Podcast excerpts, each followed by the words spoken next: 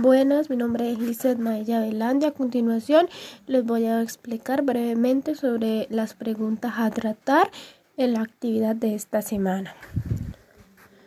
Bueno, primero que todo, en el texto el autor tiene una, una perspectiva puramente teórica, no basada en métodos de análisis factorial. La inteligencia como resultado de un gran número de capacidades interconectadas conectadas. Pero independientemente, el enfoque que hay, que ahí se denomina teóricamente, lo cual describe tres tipos de inteligencia. Social, que tiene que ver con la propia persona, es decir, como lo que somos, lo que queremos o a dónde queremos llegar. Concreta, que relaciona con los casos. Y abstracta, que se asocia con los símbolos verbales y matemáticos.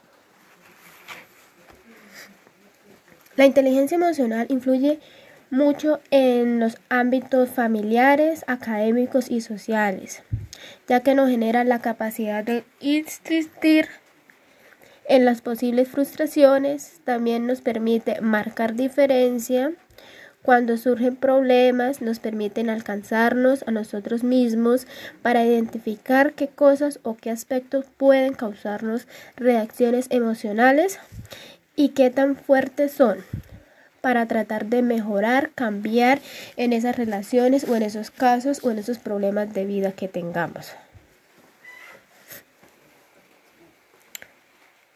Bueno, el repertorio emocional desarrolla una función muy poderosa en la determinación de la conducta del individuo en casi cualquier situación de la vida que se nos presente. Muchos de nosotros mm, desarrollamos una variedad de emociones y motivaciones en cada caso, dando un punto de vista en lo personal mi motivación mm, de cada día pues es mi familia. Creo que es lo que me da las fuerzas de, necesarias para continuar cada día y luchar por mis sueños.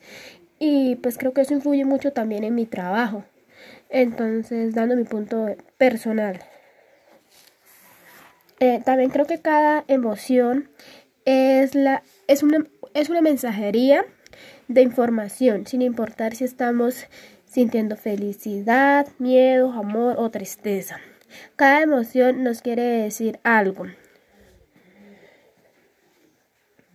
En el momento adecuado surgen las cosas. A veces me pregunto por qué sucede tal cosa, pero no nos damos de cuenta de que es el resultado de un factor adverso que estamos viviendo en nuestro día a día.